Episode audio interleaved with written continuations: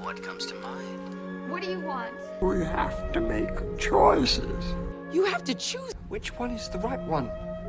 What do you want? It's not that simple. What It's... do you want? Make your choice. Bienvenue sur Le Choix de Marie, le podcast ciné qui vous donne tout simplement des idées de films à regarder.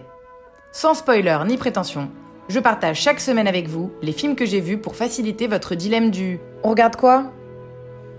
Bonjour à tous, depuis Nevada City dans le nord de la Californie, je me trouve actuellement à un festival qui se concentre sur des films sur la nature ou à portée écologique et mon dernier court métrage figure dans la programmation. Donc on se fait un petit week-end au vert, ça fait du bien et je prends le temps d'enregistrer ce podcast avant qu'on ne commence notre journée, notre dernière journée. Cette semaine fut plutôt bien remplie niveau ciné. On va donc parler de sept films dans cet épisode.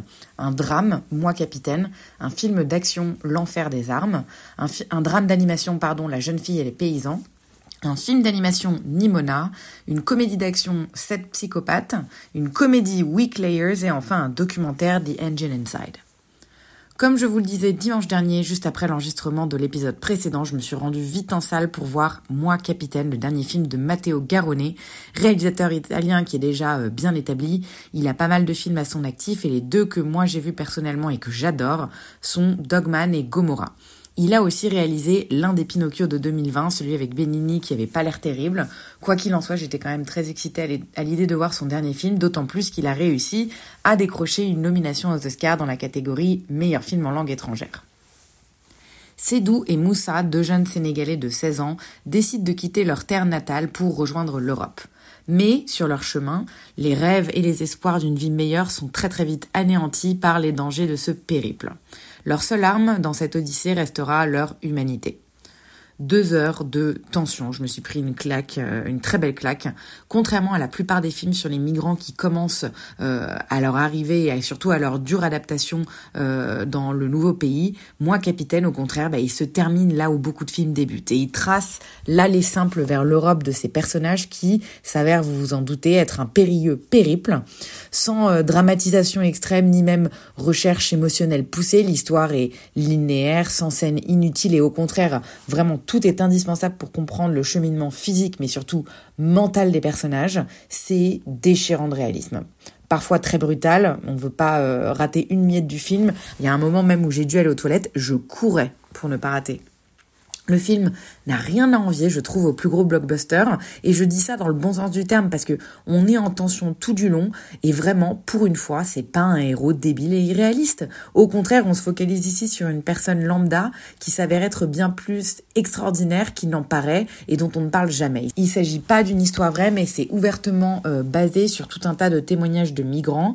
C'est très frustrant par moments. Euh, euh, faut dire que c'est quand même un film qui fait mal au cœur et qui m'a fait euh, surtout beaucoup pleurer à la fin on voit ce par quoi toutes ces personnes euh, passent pour au final être très mal reçues une fois en Europe. C'est une question qui est, complexe. hein. Le film a- a le mérite en tout cas de nous faire réfléchir dessus. Cédou Sarr a gagné le prix d'interprétation à la Mostra de Venise en septembre. Il éclabousse le film de son talent. Je comprends même pas qu'il soit pas nominé aux Oscars. Je trouve qu'il est meilleur que tous ceux qui sont nominés. Et à ses côtés, on a Mustapha Fall qui est tout aussi impeccable. J'ai eu la chance de les rencontrer tous les deux au mois de novembre lors de leur euh, première américaine. Ils étaient aussi là à la fin du, du screening où j'étais. Ils sont hyper humbles, trop sympas, ce qui ajoute encore plus une, une couche à mon admiration pour ces deux acteurs. Donc c'est par ailleurs le premier film. Voilà, on commence la semaine très très fort devant Moi Capitaine. Je vous conseille vraiment de le voir si vous l'avez pas encore vu. Il est sorti en France le 3 janvier. Il est encore dispo dans quelques salles si vous voulez vous rattraper. C'est vraiment un must pour moi. euh, vraiment un film remarquable. Moi Capitaine. On continue dimanche soir à la maison cette fois-ci. J'étais euh, bien chamboulée, toujours par le film du matin, et je me sentais pas de me lancer dans quelque chose de lourd et de prise de tête. Et on a donc lancé le DVD de L'Enfer des armes qu'on avait loué au vidéoclub la semaine d'avant, un film qui est sorti en 1980. Il s'agit d'un film hongkongais réalisé par Tsui Hark, qui est considéré comme l'une des figures prédominantes de la nouvelle vague hongkongaise. Perso, je suis pas du tout familière avec ces films, mais c'est vrai qu'il en a quand même un paquet à son actif, dont même certains dont le nom me semble familier. On l'a loué suite au conseil euh, de l'employé du vidéoclub. À Hong Kong, trois fils de bonne famille font exploser une bombe dans une salle de cinéma. Une jeune fille se joint à eux et ils vont commettre ensemble d'autres actes terroristes. J'ai oublié de préciser que le film a été censuré à Hong Kong au moment de sa sortie en raison de son côté euh, violence gratuite et ça vous donne du coup un peu la couleur de ce nanar qui n'a pas forcément ultra bien vieilli mais auquel les fans de genre sauront trouver un certain charme. Je savais pas du tout à quoi m'attendre, faut dire que l'histoire est quand même assez bancale, on comprend pas grand chose, il y a beaucoup de personnages, des enjeux un peu obscurs, mais pourtant ça reste plaisant et clairement imprévisible. Je sais pas s'il en a ouvertement parlé, mais je vois totalement Tarantino s'inspirer de ce genre de film, reprenant des effets de nanar en les rendant au contraire ultra cool. Les scènes les plus improbables s'enchaînent dans lesquelles il y a vraiment euh, aucune concession.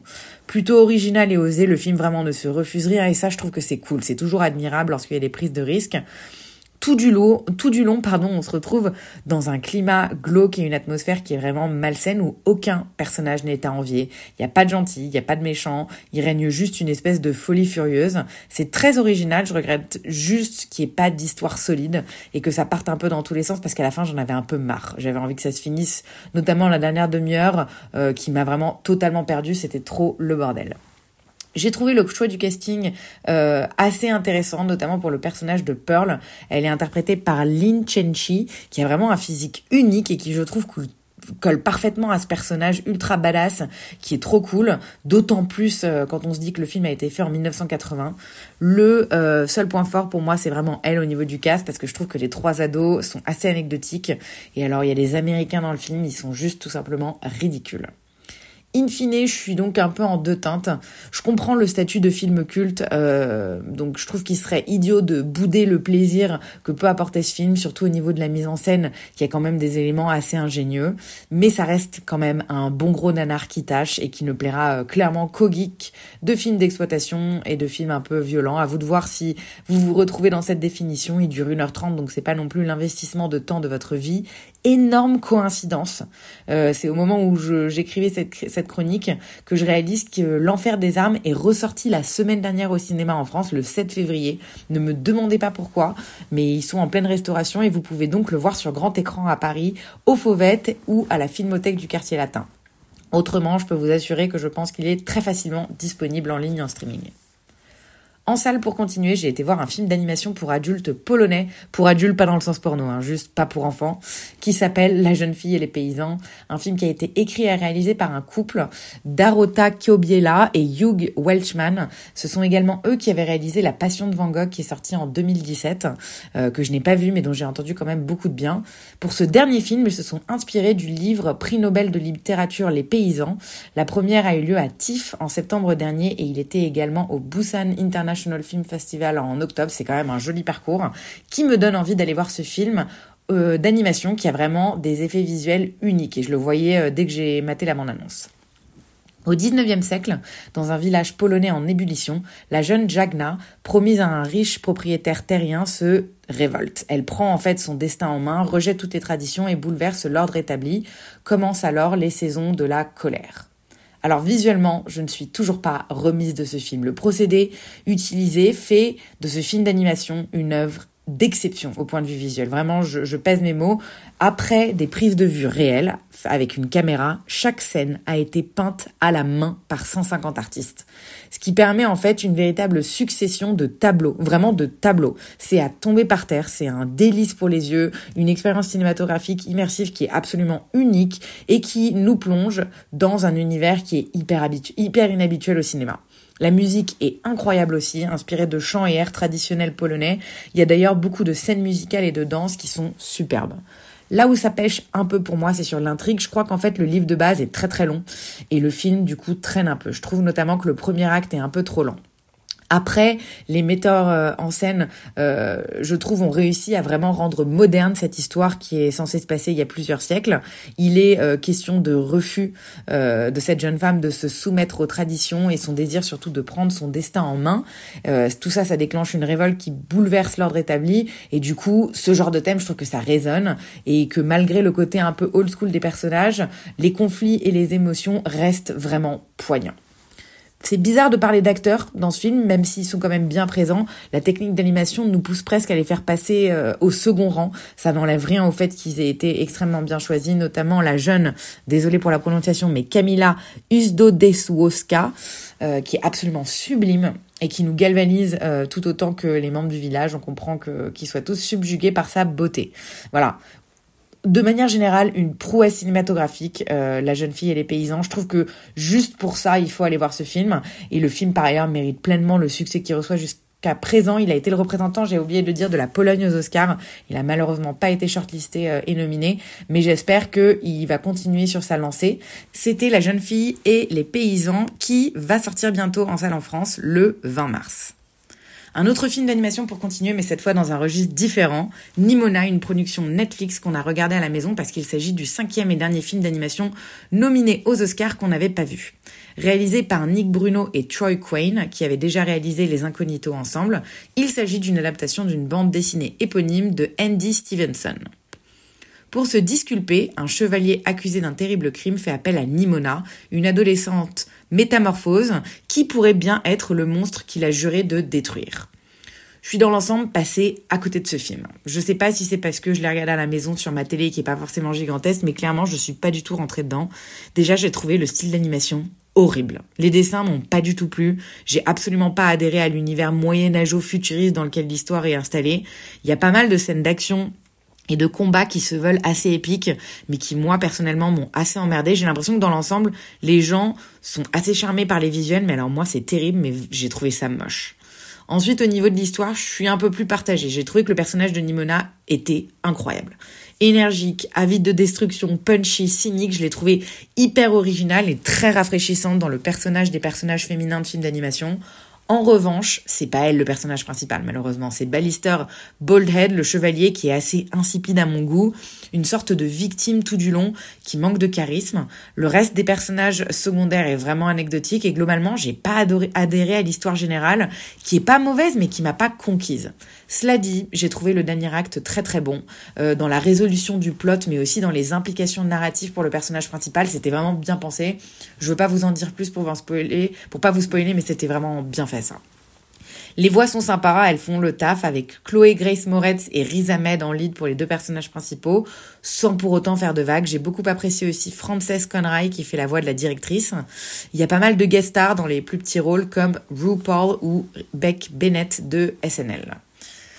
Voilà, je comprends pas l'engouement et la nomination du film. Honnêtement, je vais dire un truc qui va pas trop plaire, mais je pense que euh, il coche pas mal de cases progressistes du moment, ce qui fait que ça a convaincu l'électorat hollywoodien. Il y a une histoire d'amour euh, LGBT dedans, même si elle est pas centrale. Il y a une héroïne qui a un look un peu alternatif et qui est un peu en surpoids il y a une perfusion de messages de tolérance et d'acceptation. Toutes ces choses, je trouve que c'est très bien, mais c'est pas du tout suffisant pour faire un bon film. Et j'ai l'impression qu'en fait, c'est ce sur quoi l'accent est mis dans Nimona, euh, au dépit des personnages intéressants et d'une trame narrative qui euh, est prenante. Voilà, j'ai l'impression de sonner un peu réac, mais j'ai pas du tout adhéré à ce film. Si cela dit, vous avez envie de le voir, il est dispo sur Netflix depuis juin dernier. Toujours à la maison pour continuer, on avait envie de mettre un film d'action un peu old school. On est donc allé au vidéoclub pour faire un plein de DVD et on a jeté notre dévolu sur les 7 psychopathes, le deuxième long métrage de l'anglo-irlandais Martin McDonald qui est sorti en 2012. Son premier c'était Bon baiser de Bruges que je n'ai pas vu et ensuite on lui doit des chefs-d'œuvre que j'adore, Three Billboards et Les Banshees d'Inisherin. Je me rattrape du coup en m'attendant euh, le film, un des films de ses débuts. Euh, Chris l'avait déjà vu mais il était partant pour le revoir. Marty est un scénariste hollywoodien en panne d'inspiration. Confronté à l'angoisse de la page blanche, il peine à écrire son nouveau projet de film au titre prometteur, Sept psychopathes. Son meilleur ami Billy, un comédien raté et kidnappeur de chiens à ses heures perdues, décide de l'aider en mettant sur sa route de véritables criminels. Un gangster obsédé par l'idée de retrouver son shih tzu adoré, un mystérieux tueur masqué, un serial killer à la retraite, et d'autres psychopathes du même acabit vont alors très vite prouver à Marty que la réalité peut largement dépasser la fiction. Tout était réuni pour faire de ce film une réussite totale. Un casting 5 étoiles, des personnages divinement tarés, des dialogues sortis d'un Tarantino ou d'un Guirici, un réalisateur qui sait, de toute évidence, se servir d'une caméra et surtout un concept méta original qui peut donner lieu à toutes sortes de délires cinéphiliques tout en restant cohérent. Mais bien que le film offre euh, un regard, je trouve vraiment ironique, euh, qui est appréciable sur Hollywood et la façon dont les films sont faits, il n'exploite jamais à fond la foultitude de bonnes idées qui traversent le film. En fait, la mise en abîme et tous les petits éléments du film sont sous-exploités. Les intrigues et les sous-intrigues et les sous-sous-intrigues se mélangent sans vraiment avoir de cohérence et les personnages sont trop nombreux pour être correctement développés en moins de deux heures. Il y a trop de tout en fait et c'est vraiment dommage parce que le film euh, est vraiment charmant et il a tellement de bonnes idées, c'est juste qu'on a l'impression que c'est pas abouti et que ça part un peu dans tous les sens. On n'a pas ce sentiment satisfaisant à la fin de la boucle est bouclée entre entre guillemets et c'est ça qu'on attend je trouve devant ce genre de film d'action un peu smart. Cela dit, j'en ai pris quand même plein la vue avec la photographie, les shots sont super, hyper ingénieux et avec plein de plans qui sont très très cool. Et on va pas se mentir, je me suis pas ennuyée non plus devant ce film, je pense juste que j'en attendais un peu plus. Et j'ai notamment adoré ce cast magistral. Colin Farrell, Woody Harrelson, Sam Rockwell et Christopher Walken, pour ne citer que les quatre principaux, ils sont à mourir de rire, tous les quatre superbes, vraiment des acteurs d'excellence, je trouve, qui ont un naturel absolument fou et de très solides selon rôle aussi. Tom Waits, Zelko Ivanek, Longen Nguyen ou encore Olga Kurilenko, même si leurs apparitions sont un peu plus brèves. Voilà, c'était pas du tout un moment désagréable, mais clairement pas un film qui va me marquer à vie. Un film sympathique qui prouve que Martin McDonald reste un très bon metteur en scène, mais euh, il manque un, petit quelque chose. Heureusement que l'avenir nous prouve qu'il s'est bien bien amélioré et qu'il a réussi à conquérir les spectateurs du monde entier avec ses deux derniers films. Je crois aussi que ce genre de film où t'as quasiment que des mecs, qui font des trucs de mecs avec des pistolets, ça m'emmerde un peu. Celui-là, comme les Guy ça, fait partie des très bons, donc je prends du plaisir à, les voir, mais voilà, c'est pas ce qui me parle le plus. En tout cas, si vous êtes tenté par ce film, Les 7 psychopathes est dispo en streaming sur Canal et Filmo pour les abonnés, et sinon ce sera en VOD sur Apple, Orange, Canal, YouTube et Amazon. En direct ensuite du festival, mon petit court métrage était le film d'ouverture qui est passé juste avant un long métrage qui s'appelle Weak Layers. La plupart des films ici, comme je disais, sont des docus euh, sur euh, l'environnement et la nature. Et pour euh, la soirée d'ouverture, ils proposaient des films un peu plus légers de fiction un grand honneur, je vais pas vous le cacher, j'étais très contente euh, de, figurer dans la programmation et j'ai pu du coup voir euh, le film d'ouverture, un film de Cathy Burrell, Week Layers, son premier long métrage. Elle est actrice, humoriste et influenceuse initialement, elle, très très connue dans le monde du sport extrême et plus particulièrement du ski. C'est une, une athlète de sport de montagne trois colocataires expulsés participent à un concours de films de ski pour résoudre leurs problèmes de logement. Écoutez, c'est vraiment pas mon genre de film habituellement, les comédies, mais je pense que j'étais dans le meilleur contexte pour le voir. Un film de festival sur la nature où la plupart sont des documentaires qui font parfois bien vader. C'était une parenthèse légère, bien intégrée dans ma semaine, ce film. Et en vrai, je trouve qu'il y a des scènes qui sont très bonnes et bien marrantes, notamment dans les dialogues qui sont très très bien écrits. L'ennui, c'est que la trame narrative euh, plus globale et les enjeux sont assez faibles. On parle d'une comédie un peu débile, donc c'est pas la fin du monde, mais c'est vrai que bon, on a du mal à, être à fond dedans du coup, et il y aurait pu avoir plus de travail là-dessus. Et visuellement, c'est un peu la catastrophe. C'est assez low budget et ça se voit. La maîtrise de la lumière est vraiment pas bonne. On se croirait vraiment dans un film d'amateur et il y a par ailleurs vraiment pas d'inventivité dans les plans. Ce qui, je dois l'admettre, est assez commun dans les comédies, mais bon, ça reste un peu dommage. Le cast est bon en revanche dans l'ensemble et relève euh, le niveau parce que je trouve qu'on s'attache vraiment aux personnages qui sont bien développés. Et la réalisatrice, Cathy Burrell, euh, joue dedans, c'est le personnage principal et elle est vraiment excellente. C'est d'autant plus bluffant qu'elle était euh, auteure et réalisatrice du film à la fois. Voilà, pas du tout un film indispensable, mais typiquement le parfait candidat à, mater dans un avion. Un film léger, 1h30, ça fait passer le temps, joli paysage et surtout joli message. Pas de date de sortie, cela dit, pour Week Layers, malgré des pages hallucinées et sens critique qui existent. On termine la semaine euh, samedi, toujours au festival. On a été à la projection de The Engine Inside, un documentaire réalisé par Darcy Wittenberg, qui ne fait que des documentaires sur les vélos.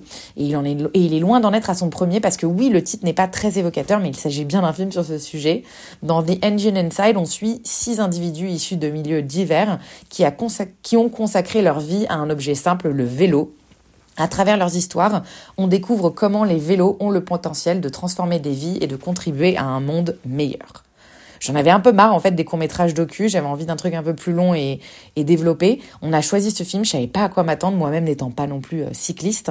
C'était une véritable merveille, une très très belle surprise qui euh, donne envie non seulement d'acheter un vélo, mais surtout de s'engager de façon plus générale dans des actions de justice sociale et écologique. Je sous-estimais de toute évidence le vélo et ses pouvoirs, et ce film vient nous prouver à quel point il s'agit d'un puissant outil, non seulement pour la planète, notre santé physique et mentale, qui sont un peu des choses évidentes, mais aussi pour des économies locales, pour des inégalités des sexes et de manière plus générale pour la justice sociale. J'étais à fond dedans tout du long, 1h20 seulement, euh, donc aucun temps mort, les six portraits sont tous ultra prenants, ultra inspirants. Je veux pas vous en dire beaucoup plus parce que voilà, je pense que ça vaut le coup de découvrir le film sans, sans en savoir beaucoup plus. Je me suis sentie bien chamboulée à la fin en tout cas. C'est vraiment très très cool d'être entourée euh, de gens qui font des films aussi engagés et inspirants. En apparence, c'est juste pour la planète entre guillemets, mais on réalise que c'est bien plus puissant, qu'il y a vraiment un état d'esprit global d'empathie et de préservation de ce qu'il y a de plus beau chez l'homme. Voilà, vraiment une très très grosse, grosse claque. Il se trouve que The Engine Inside est dispo en ligne sur le site de Red Bull.